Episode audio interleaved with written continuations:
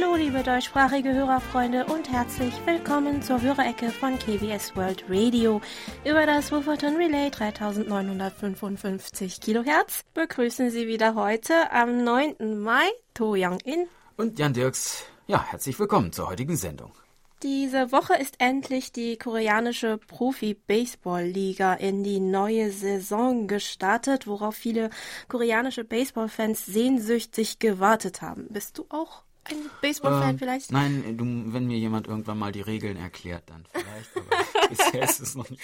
ja, ich eigentlich auch nicht. Aber mhm. ja, das äh, Baseball hat mhm. im, äh, immer noch sehr viele Fans, muss ich sagen. Mhm. Also der mhm. ursprünglich im März geplant gewesene Saisonstart wurde infolge der Corona-Pandemie verschoben und dieses Jahr erstmals vor leeren Rängen gefeiert. Das Eröffnungsspiel wurde zum ersten Mal sogar von ESPN in Amerika und dem japanischen Sportsender Bozone, äh, würde ich sagen, mhm. live übertragen, was zusätzliche Aufmerksamkeit auf die koreanische Liga gelenkt hat. In Korea hat der Baseball noch ja immer eine größere Fanbasis als Fußball. Ähm, Baseball verbreitete sich nach Korea Anfang des 20. Jahrhunderts. Der US-amerikanische Missionar Philip Gillette, der 1901 nach Korea kam, gründete 1903 in Korea den christlichen Verein junger Menschen, auf Englisch ähm, unter dem Namen Young Men's Christian Association, also YMCA, bekannt. 1905 begann er dann den Mitgliedern Baseball beizubringen. Das ist sozusagen der Anfang der koreanischen Baseballgeschichte. Ja, es waren also zunächst Schüler und Studenten, die als Baseballspieler aktiv waren. 1915 fand sogar die erste offizielle Baseball, äh, der erste offizielle Baseball-Jugendwettbewerb statt, in den Baseballclubs mehrerer Mittelschulen gegeneinander antraten und schließlich das YMCA-Team gewann. Die hatten wahrscheinlich einen Trainingsvorsprung. Während der Zeit der japanischen Kolonialherrschaft konnte sich aber die Sportart in Korea nicht richtig weiterentwickeln und erst nach der Befreiung wurde das Interesse an Baseball wieder geweckt. Die Profiliga wurde erst in den 1980ern gegründet und im März 1982 fand schließlich das Auftaktspiel der ersten Saison statt. Damals waren es noch sechs Vereine, heute sind es insgesamt zehn. Davon sind die Vereine Tucson Bears mit Sitz in Seoul, Samsung Lions mit Sitz in Daegu und Lotte Giants mit Sitz in Busan die ältesten, die schon seit dem Start der Profiliga dabei sind. Am beliebtesten unter den Fans ist zurzeit aber der Verein Kia Tigers mit Sitz in Gwangju, der in der Liga bislang auch die meisten Siege errungen hat. Bis Oktober wird nun jede Mannschaft 144 Spiele absolvieren. Welches Team sich dieses Mal den Siegertitel holen wird, bleibt nun mit Spannung abzuwarten. Und wir sollten jetzt auch äh, mit etwas Verspätung starten, und zwar mit der Post unserer Hörerfreunde über unsere German-Adresse haben sich gemeldet. Heinz und Felicitas Haring aus Kapfenberg in Österreich, die uns am 4. Mai mit ihrem Grundig-Satellit 600 mit Teleskopantenne mit SIO 434 gehört haben. Norbert Hansen aus Weilmünster, der uns am 2. Mai mit seinem Grundig-Satellit 3400 mit DE 31 mit SINPO 5x5 empfangen konnte und Monitor Burkhard Müller aus Hilden, der uns mit seinem Reuter RDR 50C mit 13 Meter Drahtantenne und Tiking und Koch Antennentuner unter anderem am 1. Mai mit Simpo 5x4 und am 5. Mai mit Simpo 44544 gehört hat. Dann sind bei uns von Monitor Helmut Matt aus Herbolzheim seine Empfangsberichte für Ende März und April eingegangen. An fünf Hörtagen konnte er uns mit seinem JRC NRD 545 DSP mit Aktivantenne ADDX AT5 mit SINPO 55544 empfangen. In seiner E-Mail schreibt er uns noch weiter. Im Hinblick auf den Empfang gibt es nicht viel Neues, zumindest nichts Negatives. Die Frequenz 3955 kHz bietet nach wie vor ausgezeichneten Kurzwellenempfang. Durch die Umstellung auf die Sommerzeit verschiebt sich hier in Deutschland die KBS-Sendung um eine Stunde nach hinten. Bisher war das für mich problematisch, weil ich als Berufspendler sehr früh aufstehen musste. Da ich nun aber wegen Corona bereits seit Februar im Homeoffice arbeite und daher morgens länger schlafen kann, ich spare immerhin pro Strecke fast zwei Stunden Fahrzeit, ist es für mich kein Problem mehr, eine Stunde später schlafen zu gehen und zum Ausklang des Tages die Sendungen aus Seoul zu genießen. Ich bin sehr gespannt, ob wir auch nach Abklingen der Corona-Pandemie häufiger zu Hause arbeiten können, als das früher der Fall war. Immerhin zeigt es sicher in der jetzigen Situation, dass Telearbeit mindestens genauso gut funktioniert wie Arbeit im Büro. Naja, die Kollegen vermisse ich aber doch ab und zu. Ja, ich finde auch, dass Homeoffice seine Vorteile hat, aber manchmal denke ich dann doch, dass manches viel einfacher und schneller gehen würde, wenn alle zusammen im Büro sitzen ähm, und ich nicht alles per E-Mail und Messenger-Dienste übers hm. Handy abklären muss. Monitor Dieter Leupold aus Leipzig hat uns mit kurzen Videos vom leeren Leipziger Marktplatz mit dem alten Rathaus gezeigt, wie sich die Corona-Pandemie auf seine Stadt auswirkt. Die Stadt ist leider wie ausgestorben, alle Gaststätten geschlossen und wenig Menschen in der Stadt seit Mitte März, schreibt uns Herr Leupold. Bei Herrn Leupold bedanken wir uns auch für die Zeitungsausschnitte aus der deutschen Presse über den Schusswechsel an der DMZ am 3. Mai. Über die genauen Hintergründe wurde auch in der hiesigen Medien ähm, noch nicht berichtet, aber das südkoreanische Verteidigungsministerium und der Vereinigte Generalstab gehen davon aus, dass es sich um einen versehentlichen Beschuss handelte, wie Sie wahrscheinlich schon mhm. auch aus unseren Nachrichten erfahren haben. Diese Woche haben uns aber auch einige Hörerfreunde erfreulicherweise von Lockerungen hinsichtlich Corona in ihrer Gegend bzw. in ihrem Bundesland berichtet, wie zum Beispiel Monitor Franz Schanzer aus Schrems. Herr Schrems, der uns am 2. Mai übers Internet gehört hat, schreibt uns, der Empfang war wieder sehr gut und störungsfrei, die Hörecke war wieder interessant. Bei uns sind die Beschränkungen und Maßnahmen anlässlich der Corona-Krise weiter gelockert worden. Die Geschäfte haben wieder offen, die Gaststätten und Restaurants werden ab dem 15. Mai geöffnet und die Schulen stehen etappenweise den Schülern wieder zur Verfügung. Die Infektionen und Erkrankungen sind rückläufig. Ja, in Österreich zeichnet sich also eine positive Entwicklung ab und auch hier in Korea bleiben die Fallzahlen bislang weiterhin niedrig. Letzten Monat hatte Herr Schanzer uns dann auch noch erzählt, dass er an einem eigenen Buch arbeitet und dazu hatten wir ihn ja um nähere Informationen gebeten, worauf er uns nun Folgendes schreibt. Ich schreibe seit meiner Pensionierung 2011 Bücher, bis jetzt waren es vier Exemplare. Mein erstes Buch war eine Erzählung über meine Kindheit und meine Erlebnisse in einer Arbeiterfamilie und über eine Textilfabrik, eine Weberei bei Schrems, der Andal-Fabrik. Ich bin in den 50er Jahren in den Arbeiterhäusern geboren und bin dort mit einigen anderen Arbeiterkindern aufgewachsen. Ich habe dort mit meiner Familie bis 1965 gelebt und habe auch Einblick in die Fabrik gewonnen. Das war eigentlich der Anlass, alles niederzuschreiben. Dieses Buch hat mein Hörerfreund Helmut Matt lektoriert. Und das fünfte und aktuellste Buch, von dem Herr Schanzer uns erzählt hat, ist äh, eigentlich auch schon fertig, aber ebenso wie das vierte Buch leider noch nicht gedruckt. Über die Hintergründe und den Inhalt des fünften Buches schreibt uns Herr Schanzer. Erinnerungen an meine Schulzeit gingen immer in meinem Kopf um nach einem Buch, das ein Lesebuch in der Volksschule war. Es beinhaltet Sagen und Volksmärchen aus Niederösterreich, Wien und dem Burgenland und vor allem auch über das Waldviertel. Das ist die Gegend, in der ich wohne. Der Titel lautet Auf der Wanderschaft, geschrieben 1947. Zufällig bin ich auf dieses Buch gestoßen, es ist aber in einem sehr desolaten Zustand. Meine Idee war, dieses Buch neu zu schreiben und neu aufzulegen. Es war mir eigentlich ein Bedürfnis. Die Sagen handeln von einem verzauberten Brüderpaar, das als Hase und als Rabe in Niederösterreich, Wien und dem Burgenland auf Erlebnistour war. Also dieses Buch trifft wirklich meinen mhm. Geschmack. Ja.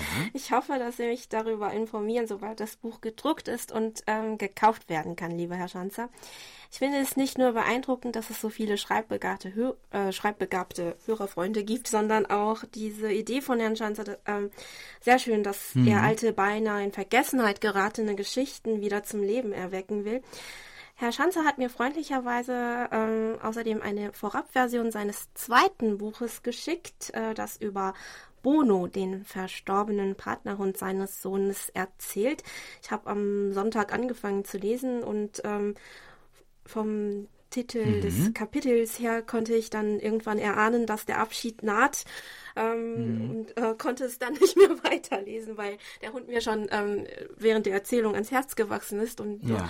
ich konnte es nicht übers Herz noch nicht oh. übers Herz bringen, ähm, darüber zu lesen, ja. aber am Wochenende werde ich, glaube ich, ja ähm, damit zu Ende lesen mhm. können. Mhm. Aber es war eine sehr schöne mhm. Geschichte auf jeden Fall. Ähm, als nächstes wollte Herr Schanzer äh, an einer Erzählung über die Erlebnisse des kürzlich verstorbenen Begleit- und Assistenzhundes Juri arbeiten. Wir wünschen Ihnen weiterhin viel Erfolg und äh, sind schon gespannt auf die nächsten Geschichten, lieber Herr Schanzer. Mhm. Ja, und die Lockerung der Corona-Maßnahmen bzw. die Entspannung in der Corona-Situation hat noch eine weitere erfreuliche Folge. Stefan Lipsius aus Kassel berichtete uns per E-Mail Folgendes, was wir an die Hörerfreunde weiterleiten mögen. Gemäß den Angaben der Webseite der Deutschen Post AG wurde der generelle Annahmestopp für Brief- und Paketsendungen in die Republik Korea mit Wirkung zum 30. April 2020 teilweise aufgehoben. Ab sofort ist der Versand von Briefsendungen sowie Päckchen aus dem Bereich der Deutschen Post in die Republik Korea wieder möglich. Paketsendungen können dagegen aufgrund der weiterhin bestehenden Kapazitätsbeschränkungen noch nicht wieder angenommen werden. Herzlichen Dank, Herr Lipsius. Das ist wirklich eine schöne Nachricht und äh, wir freuen uns schon darauf, demnächst wieder etwas mehr Schneckenpost in unserem Postfach zu haben, nachdem es zuletzt höchstens noch ein paar Nachzügler dorthin geschafft hatten. Auch Dejan Berndt aus Erlangen, der uns am 5. Mai mit Sinpo 54545 mit seinem Grundig-Satellit mit sieben Meter langen Drahtantenne gehört hat, leitete uns diese Neuigkeit weiter. Vielen Dank. Und mit dem Thema Post ging es dann auch in seiner E-Mail weiter. In Bezug auf die Sendung Kreuz und Quer durch Korea am 5. Mai, in der es unter anderem um die landesweiten Proteste gegen den Umstrukturierungsplan der koreanischen Postzentrale aufgrund der Reduzierung der Briefsendungen in Korea geht, meinte Herr Berndt, dass die Protestaktionen gegen die Schließungen von Postfilialen und Briefkästen in Korea stattfinden, ist meiner Meinung nach gut und richtig so. Es ist eine Schande, dass immer mehr Postfilialen und Briefkästen verschwinden, und zwar überall auf der Welt. An meinem Wohnort hat die Postfiliale 2019 geschlossen. Es gibt zwar noch eine im Gewerbegebiet, aber diese ist erstens von der Ortsmitte eine ganze Weile entfernt und hat zweitens nur sehr schlechte Öffnungszeiten. So würde ich es zum Beispiel, wenn ich in die Schule gehen muss, nicht schaffen, rechtzeitig zur Postfiliale zu kommen, bevor sie schließt. Dabei kann ich es dann nicht verstehen, wie die Deutsche Post ihr Porto immer weiter erhöhen kann. Ob schon die Filialen weiter abgebaut werden und die Mitarbeiter nicht besser bezahlt werden.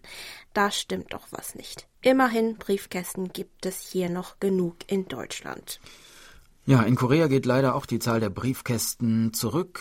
Nach einer Statistik der koreanischen Post soll sie in den letzten zehn Jahren um die Hälfte geschrumpft sein. Weiter schreibt uns Herr Bernd noch in seiner E-Mail. In Korea wurden ja nun schon einige Beschränkungen gegen Covid-19 gelockert, so nun heute auch in Bayern und einigen anderen deutschen Bundesländern. So dürfen bald auch wieder Gaststätten öffnen. Was die Schulen angeht, kommt es nun auf die Klasse und die Schulart an, ob man wieder zum Präsenzunterricht gehen kann. Ich werde jedenfalls bis zum 15. Juni weiterhin zu Hause sein und muss dort die Aufgaben erledigen und Telekonferenzen Telefonkonferenzen mit den Lehrern machen. Damit war ich dann drei Monate lang nicht mehr in der Schule. Das ist das erste Mal, dass ich so lange nicht in der Schule war. Ja, sicher eine ungewohnte Erfahrung. Und auch hier in ähm, Korea sollen die Schulen und Kindergärten nun stufenweise öffnen, beginnend mit der dritten Oberschulklasse, also der zwölften Klasse, und zwar am 13. Mai. Über weitere Details informieren wir Sie dann in den Nachrichten oder gegebenenfalls in Kreuz und Quer durch Korea. Und nun gibt es erstmal, bevor wir weitermachen, ein bisschen Musik. Das Sungmyeong Kayagam Ensemble spielt Hey Jude von den Beatles.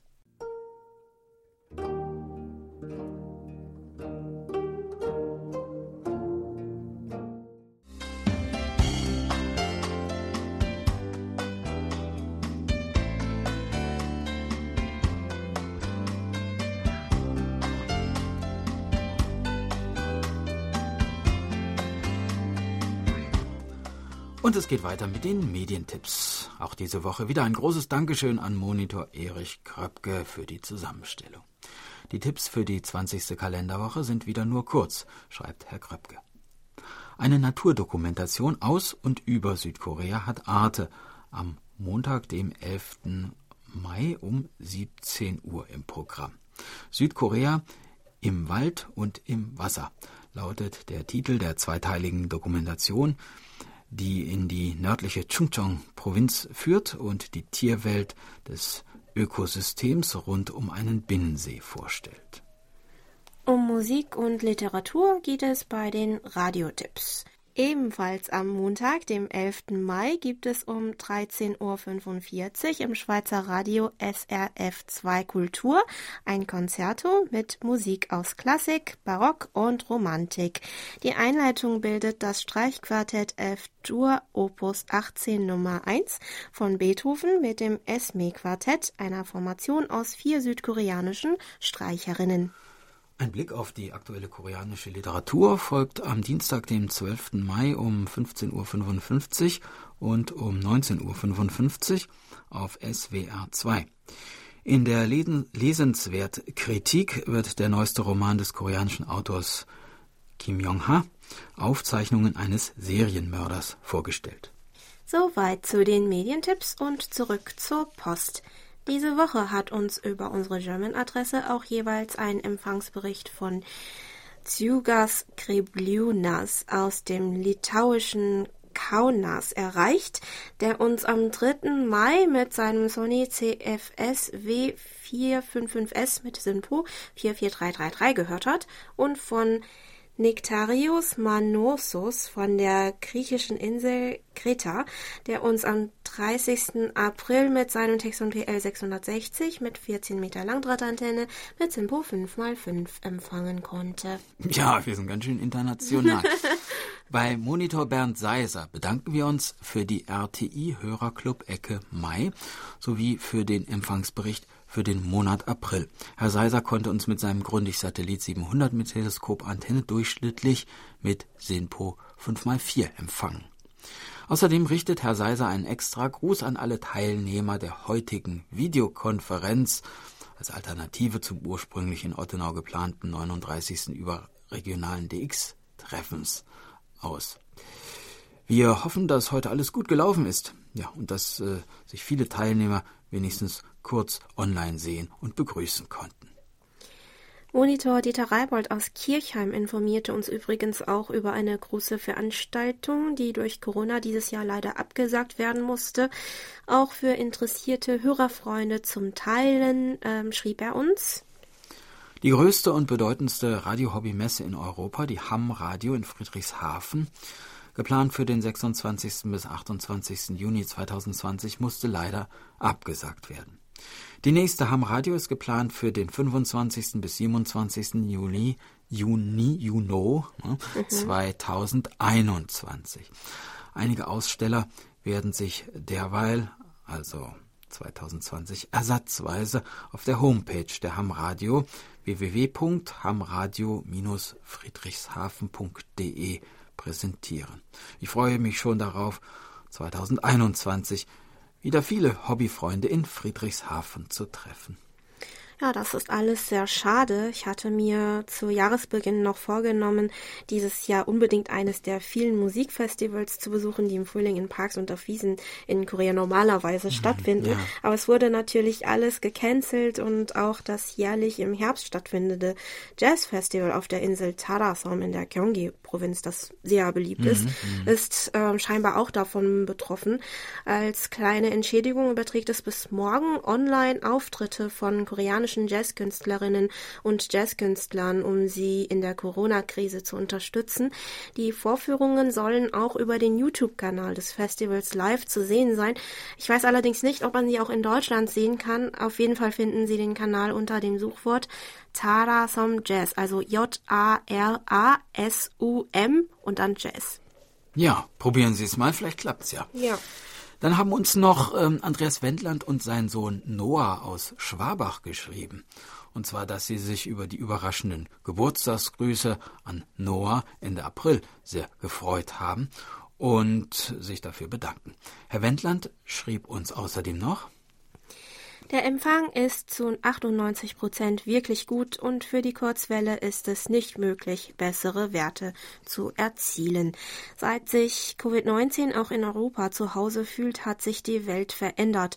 Unsere Kinder lernen jetzt auch daheim und wünschen sich schon, dass die Schule wieder anfängt. Hauptsächlich freuen sie sich aber auf ihre Freunde.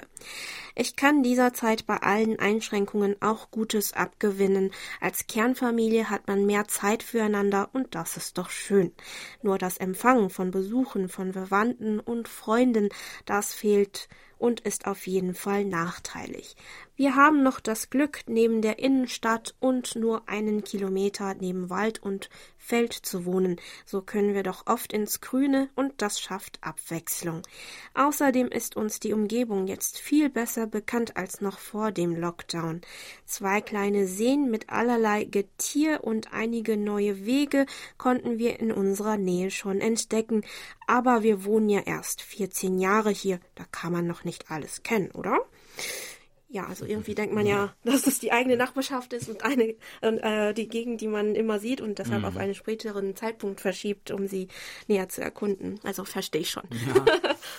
Zu unserem Programm sch äh, schreibt uns Herr Wendland dann noch. Die Literatursendung am Dienstag und die Musiksendung am Mittwoch gehören derzeit zu meinen Lieblingssendungen. Das heißt aber nicht, dass die anderen Sendungen keine Beachtung verdienen. Ich bin bald täglich überrascht, was alles Interessantes berichtet wird. Bei Schön hier höre ich auch gut zu und habe mir schon einige Stichpunkte für Ziele gemacht. Leider gelingt es mir nicht, etwas Alltagskoreanisch zu behalten. Nein. Aber ja. Na, das ist auch nicht ganz so einfach. Aber er schreibt weiter, vor Ort lernt man sowieso am besten und wenn es dann dort gelingt, Einheimische zu einem gemeinsamen Glas Soju einzuladen, spätestens dann klappt es bestimmt auch mit der Sprache. Ich denke dabei an die geplante Reise mit dem Fahrrad im Herbst nächsten Jahres. Hoffentlich sind Reisen dann wieder möglich. Die Welt ist ja im Moment so ziemlich verschlossen, zumindest für touristische Zwecke. Für die Beschäftigten der betroffenen Industrien ist das sehr bitter. Wir müssen hoffen und helfen, dass Wege gefunden werden, mit dem Virus zu leben und trotzdem den Lebensunterhalt verdienen zu können. Ja, auch die Bauern sind ja stark von der Krise betroffen. So setzte sich zum Beispiel hier in Korea der Gouverneur der Provinz Gangwon dafür ein, dass die Agrarprodukte aus seiner Region nicht unverkauft im Lager bleiben und machte zunächst über seinen Twitter-Kanal Werbung für Kartoffeln. Der Verkauf lief so gut, dass nun grüner Spargel auch angeboten mhm. wird. Dieser war eigentlich für den Export vorgesehen, vor allem nach Japan, was aber wegen Corona nicht mehr möglich möglich ist. Seit April kann man sich nun aus der Region montags und donnerstags immer ab 10 Uhr online ein Kilo Spargel für nur 7000 Won, also für etwa 5,30 Euro mhm. ähm, bestellen. Ich habe es diese Woche auch mal versucht, aber an beiden Tagen kein Glück gehabt. Also am Montag war das Angebot schon in 57 Sekunden ausverkauft und am Donnerstag innerhalb von einer Minute und 18 Sekunden hieß es auf der Homepage. Ja. Hm. Bei mir erschien nicht einmal der Knopf zum Bestellen. Ich verstehe nicht, wie andere das schaffen. Jedenfalls soll der Verkauf noch bis Ende Mai laufen, sodass ich es weiterhin versuchen werde. Ja, dranbleiben, Jungin, dranbleiben. Ja, ja. Ich wünsche dir auf jeden Fall viel Erfolg. Dankeschön. Dann äh, kam noch ein Stapel Empfangsberichte von Bastian Wirgenings aus Berlin, wie er uns schrieb für die Monate März und April. Weiter hieß es in seiner E-Mail. Da vor einer Woche das Studium mit seinen zahlreichen Verpflichtungen, wenn auch in neuer Form, begonnen hat, fällt es mir leider schwer, unter der Woche noch Spätabend spät am Abend KBS zu hören. Trotzdem versuche ich es so oft wie möglich, denn das Warten bis 22 Uhr lohnt sich immer. Besonders unterwegs mit Musik am Sonntag darf man nicht verpassen, auch wenn man am nächsten Tag um 6 Uhr aufstehen muss.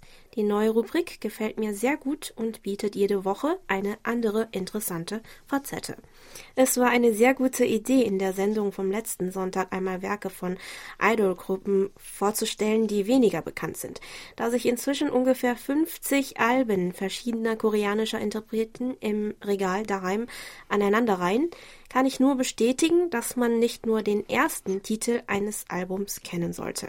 Ich hatte mich eigentlich schon sehr darauf gefreut, im Sommer wieder nach Korea zu fliegen, denn ich hätte Ihnen gerne einen Besuch abgestattet und die vielen spannenden Ausflugstipps ausprobiert. Dieses Jahr wird es wohl nichts, aber dank der Kurzwelle ist Korea jetzt jeden Abend bei mir zu Hause. Ja, wir freuen uns, dass wir Ihnen Korea in diesen Zeit mit unserem Programm ja, wenigstens auf diese Weise etwas näher bringen können, lieber Herr Wirgenings. Ein Fan unserer Musiksendung am Sonntag ist natürlich auch Hörerfreund Nuri Streichert aus Hillesheim, der uns am 2. Mai mit Sinpo 5x4 und am 3. Mai mit Sinpo 44333 über die Kurzwelle gehört hat. Die äh, Playlist für die Sendung wird noch weiter aktualisiert, lieber Herr Streichert. Es wird noch ein klein bisschen dauern, bis sie komplett ist, aber Sie können uns auch gerne in, Ihren, in Ihrem Empfangsbericht schreiben, zu welchen Liedern Sie die Informationen brauchen. Wir bedanken uns im Voraus für Ihr Verständnis. Ja, dann äh, haben sich auch über die Internetberichtsvordrucke diese Woche natürlich einige Hörerfreunde gemeldet, und zwar Monitor Michael Willruth aus Frankfurt am Main, der uns am 2. Mai mit seinem Texon PL 365 mit Teleskopantenne mit Simpo 55444 gehört hat, und Monitor Paul Gager aus Wien, der am 24. April mit seinem Texon S2000 mit Teleskopantenne einen Empfang von Simpo 5x4 hatte. Herr Gaga möchte außerdem noch einen Buchtipp aus der österreichischen Zeitschrift der Falter teilen. Und zwar geht es um den koreanischen Roman 12123 der Autorin Kim Yo-ryong. Sie erzählt von einem 17-Jährigen in Seoul. Der atemlose Rhythmus und der trotzige Ton des Romans packen einen sofort, heißt es in der Rezension. Empfangsberichte gab es auch von Steffen Lexo aus irgendwo in Deutschland, der uns am 2. Mai mit seinem Sangyan ATS 404 mit Sinpo 33234 hören konnte und von Reinhard Priese aus dem sächsischen Sübtitz, der am gleichen Tag mit seinem Jesu FRG 100 mit 20 Meter Langdrahtantenne einen Empfang von Sinpo 54444 verzeichnet hat. Zum Empfang und Programm schreibt uns Herr Priese noch der Empfang ihrer Sendung war wie fast immer auf 3955 Kilohertz sehr gut. Ich höre oftmals nur kurz am Abend die neuesten Nachrichten aus Südkorea, da ich mich auch für das aktuelle Geschehen in Südkorea interessiere. Gerade die neuesten Nachrichten zum Coronavirus in ihrem Land sind interessant für mich. Scheinbar ist es in Südkorea gelungen, diese Krise ganz gut zu meistern. Auch die neuesten Meldungen über Verhandlungen mit Nordkorea sind interessant. Leider scheint es in der Annäherung etwas ruhiger geworden zu sein. Ich hoffe doch, dass es irgendwann doch noch zu verlässlichen Beschlüssen kommt. Auch die Hörerecke höre ich immer gern. Gerade die vielseitigen Hörerfragen werden immer gut beantwortet. Vielen Dank, Herr Priese. Und nächste Woche werden wir uns auch wieder mehr Hörerfragen widmen können. Aber Fragen gibt es auch von uns an Sie, liebe Hörerfreunde, und zwar unsere Quizfragen für das zweite Quartal. Die Fragen und dazugehörigen Antwortbeispiele finden Sie auch auf unserer Homepage. Aber wir lesen sie natürlich auch gerne noch einmal vor. Frage Nummer 1. Wie heißt Südkoreas Hauptaktienindex, in dem die größten südkoreanischen Aktiengesellschaften enthalten sind? A. Kosmos, B. Kostak, C. Kospi. Frage Nummer 2. Wie heißt der Fluss, der durch die Innenstadt von Seoul fließt und schließlich ins Westmeer mündet? A. Der Fluss Han, B. Der Fluss Amnok oder C. Der Fluss Nakdong. Die beiden Antworten können Sie uns bis zum 30. Juni zuschicken. Auch wenn die Schneckenpost allmählich wieder funktioniert, empfehlen wir Ihnen dieses Mal den digitalen Postweg für die Einsendung zu nutzen. Viel Spaß und viel Erfolg!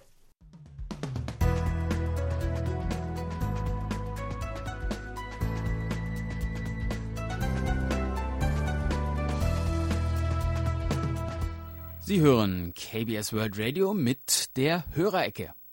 Geburtstagsecke. Auf der Geburtstagsliste von Monitor Bernd Seisser stehen heute Annemarie Feltes in Pierbaum, Sri Unun von der deutschen Redaktion der Stimme Indonesiens in Jakarta, Monitor Heinz-Günther Hessenbruch in Remscheid, Claudia Mertens in Wetzlar und Andreas Volk in München. Wir gratulieren allen ganz herzlich zum Geburtstag und wünschen viel Freude. Dazu beitragen wollen wir heute natürlich wieder mit etwas Musik. BTS singt Best of Me.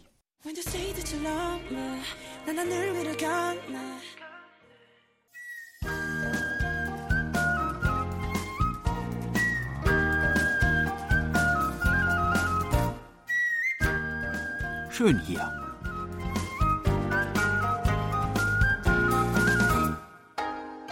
Ausflugstipps für Korea mit Jan Dirks.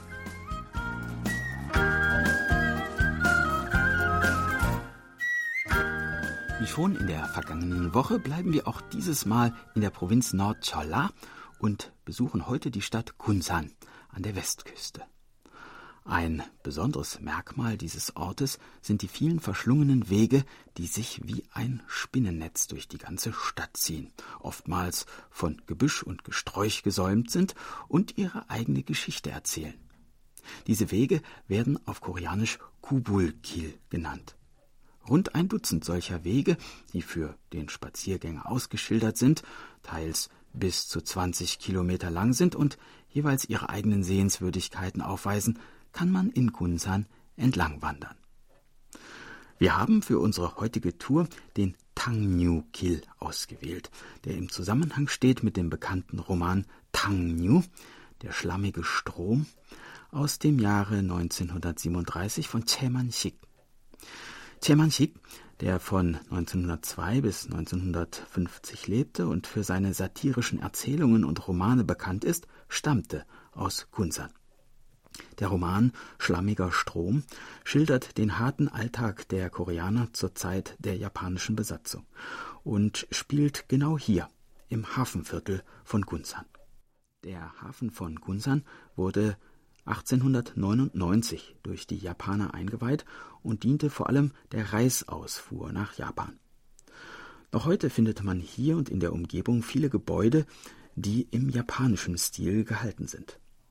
Und wenn man nun den etwa sieben Kilometer langen Tangnu-Kil entlang wandert, begibt man sich in gewisser Weise auf eine Reise in die Vergangenheit durch gut 100 Jahre Hafengeschichte.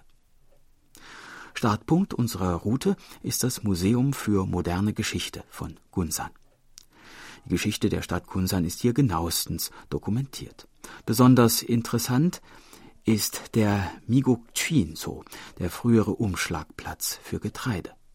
Gleich nebenan liegt das alte Zollamt, erbaut im Jahre 1908 und damit das einzige Zollamtgebäude der Kolonialzeit, das in Korea bis heute erhalten ist. Der Weg führt nun weiter am Sudoksan Park vorbei zum Wolmyong Park. Rechts vom Parkeingang sieht man den Hämang-Tunnel, der einst gebohrt wurde, um den Stadtteil Hämangdong, das Zentrum der Fischereiindustrie, mit der Innenstadt von Gunsan zu verbinden. Folgt man dem Weg weiter den Hügel hinauf, gelangt man zum Meeresskulpturenpark, der einige originelle Werke enthält. Hinter diesem Park führt auf der linken Seite eine kleine Treppe hinunter ins Viertel Xinengdong, wo in der Kolonialzeit die reichen Japaner und die wohlhabenden Einheimischen ihre Häuser hatten, die im japanischen Holzbaustil errichtet wurden und zum Teil noch heute erhalten sind. Das ehemalige Haus des japanischen Großhändlers Hirosu diente verschiedentlich als Filmkulisse und kann auch von innen besichtigt werden. Ganz in der Nähe liegen das Choon Sajingwan, ein altes Fotogeschäft, das als Kulisse für den Film Christmas in August diente, und das Ishongdang, wo sich die älteste westliche Bäckerei Koreas befindet. Sie besteht seit 1945. Ebenfalls am Tangyukil liegt das Erlebniszentrum für Kultur der Moderne, wo das Gunzhaner Stadtbild der 1930er Jahre nachgestellt ist. Geht man weiter, kommt man durch eine Gasse, in der alte Ladenschilder für nostalgische Stimmung sorgen. Diese Gasse führt zum Tempel Tonguksa, der 1909 errichtet wurde und der einzige buddhistische Tempel Koreas in japanischem Stil ist. Der Dichter Ko-un lebte hier eine Zeit lang. Geht man am Tempel vorbei, gelangt man nun zum sogenannten Sojasprossenhügel, der ebenfalls im Roman Tangnu beschrieben wird. Hier lebte einst die arme einheimische Bevölkerung in kleinen Hütten. Als nächstes kommen wir durch die Künstlergasse von Kaebukdong mit ihren zahlreichen Wandmalereien und dann zur ehemaligen Choson Bank, einem weiteren Handlungsort des Romans. Heute befindet sich hier in der ehemaligen Bank das Zentrum für neuere Architektur. Und die nebenan gelegene ehemalige japanische Bank Nummer 18 beherbergt heute die Galerie der Moderne. Nach rund zweieinhalb Stunden kommen wir wieder am Ausgangspunkt unseres Spaziergangs an, am Museum für moderne Geschichte von Gunsan. Und nun haben wir den Kopf voller Bilder und Eindrücke aus 100 Jahren bewegter Geschichte einer Hafenstadt. Das war unser Ausflugstipp für heute. In einer Woche starten wir die nächste Tour und würden uns freuen, wenn Sie auch dann wieder mitkommen. Tschüss und bis dann, sagt Jan Dirks.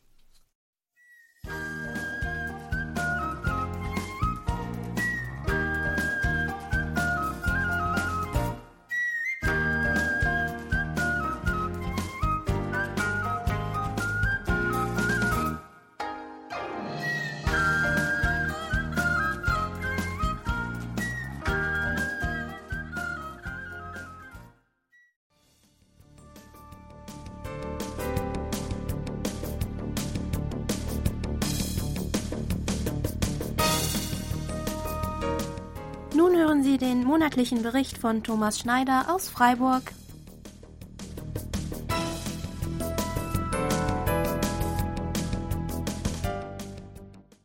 KBS World Radio hat ja am 1. Mai 2020 das 39. Jubiläum gefeiert. Dazu möchte ich natürlich auch noch meine allerherzlichsten Glückwünsche und Grüße an die ganze Redaktion senden. Das ist eine ganz lange Zeit und ich selber habe ja auch schon über 20 Jahre den Sender jetzt mitbegleitet und die Entwicklung verfolgt. Und es war eine ganz tolle Entwicklung und ich hoffe auch und wünsche mir, dass äh, das Programm in der Form, wie es heute existiert, auch weiterhin erhalten bleibt. Und äh, ich möchte mal einfach auch meinen Werdegang in Bezug auf das Radio hören und KBS World Radio äh, mal ein bisschen äh, hier kundtun und mache mal den Anfang mit den, ja, dem Beginn meines Radiohobbys. Der Anfang war insofern faszinierend, weil ich äh, überhaupt nichts über die Kurzwelle wusste. Äh, ich wusste, es gibt Funkamateure und ich wusste, es gibt da äh, Mittelwellensender. Äh, die hatte ich als auch Kind schon äh, öfters mal gehört. Das große Radio bei der Oma, Radio Birremünster, Hilversum, diese Skala, das magische Auge, die beleuchteten Knöpfe, das habe ich alles so noch in Erinnerung. Aber das war dann ein bisschen in, der, in Vergessenheit geraten, als ich älter wurde. Und auf der Arbeit hatte ich einen Arbeitskollegen, damals, falls er noch vielleicht mal zuhören sollte, der Peter Neidig. Hallo Peter, herzliche Grüße.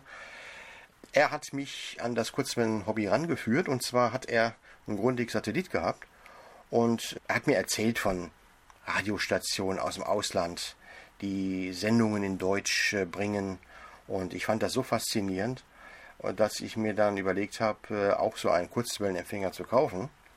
Damals ging das mit dem Internet los, 1997 hatte ich auch mein erstes Handy, meinen ersten Computer mit, mit Modemanschluss und äh, habe mich dann bei eBay angemeldet und der erste Kauf war dann tatsächlich auch ein Grundig Satellit 600 und den hatte er mir damals empfohlen, so als ja gut klingendes Einsteigergerät. Kurz drauf wurde es dann noch ein Satellit 700, auch von Grundig und die beiden Geräte habe ich bis heute auch noch und bin auch sehr damit zufrieden.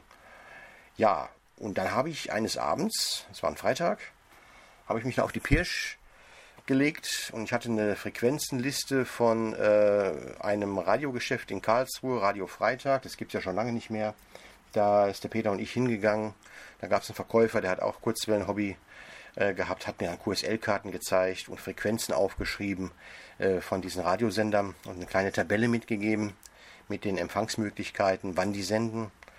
Ja, und ich habe mich mit dieser Liste da mal hingesetzt, habe einfach mal die Frequenzen eingestellt, ganz unbedarft und abends nach der 10 hörte ich dann plötzlich aus dem Rauschen eine kleine schöne Melodie und dann hieß es plötzlich, hier ist Radio Korea International aus Seoul, der Hauptstadt der Republik Korea. Sie hören ein einstündiges Programm in deutscher Sprache.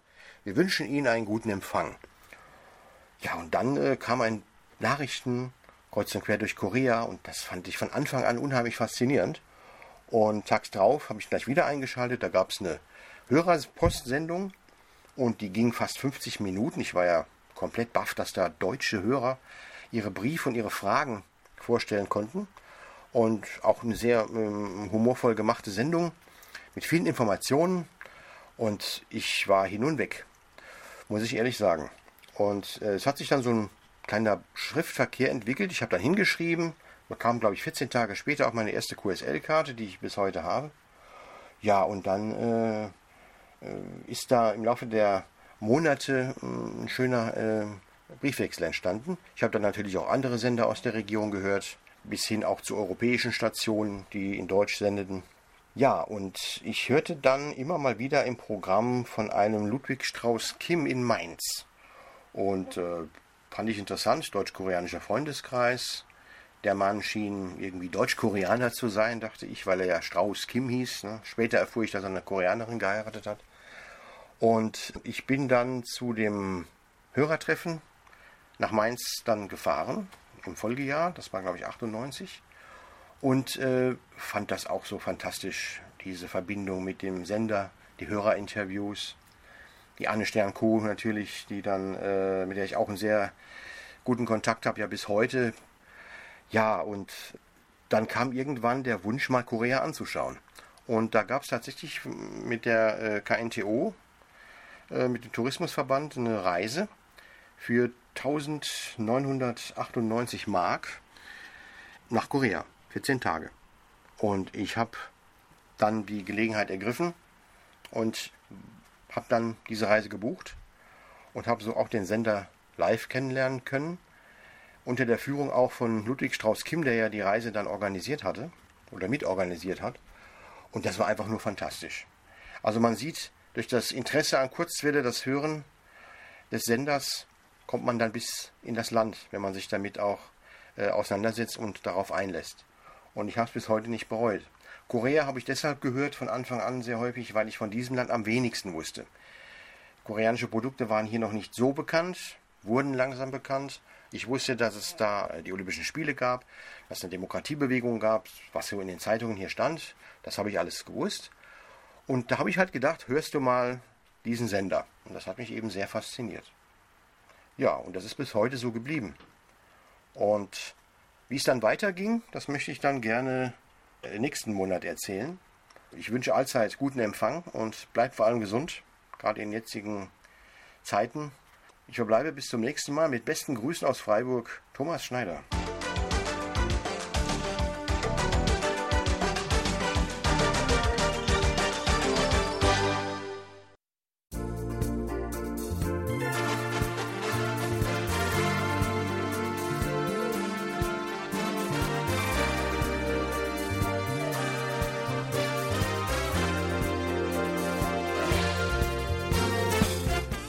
Das war's mal wieder für heute.